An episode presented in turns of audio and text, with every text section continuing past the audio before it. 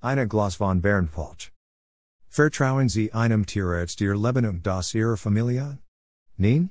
Noch nicht, aber sehr bald, wenn es nach der geliebten Führerin Angela Merkel geht. Tierarzt Wieler vom Robert Koch Institut soll dann mit seinen dubiosen Methoden bestimmen, wo es langgeht.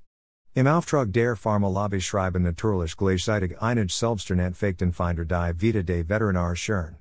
Faktenfinder wie sie die Altmedien beschäftigen. Und die die zweite gute News, künftig gibt es pro Jahr mindestens zu neue Impfungen hat der Pfizer-Chef gerade kundgetan. Alles klar soweit. Coronameister Drosten hat bereits in 2014 im Interview verkündet, das sein PCR-Test alles mögliche misst. Sind das alles Amateur und guten Willens oder steckt mehr dahinter, würden Sie sich jetzt fragen? Vor when arbeiten eigentlich der Tierarzt und der Verenklown? Big Brother Bill's Big Pharma Bonda? Nonsense. Alles neue Verschwörungstheorien? Ja, natürlich. Ganz ihre Meinung, Mann slash Frau, will schließlich nicht angenehm auffallen. Das mit dem Pentagon-Chip, der Corona, diagnostiziert?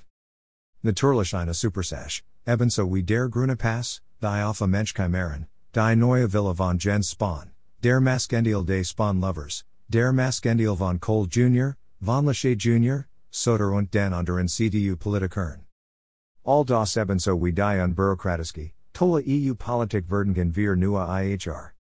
Bravo, Amerika, ahem, geliebte Forerin. Bitte werden Sie doch Kanzlerin auf Lebenszeit. Nur, wenn Big Brother Bill und Big Pharma stimmen? Na, sure. Vielen Dank, untertänigst und Kompliment. Es ist doch eine schöne, neue Lockdown Welt. Email address. Subscribe. Submit a form.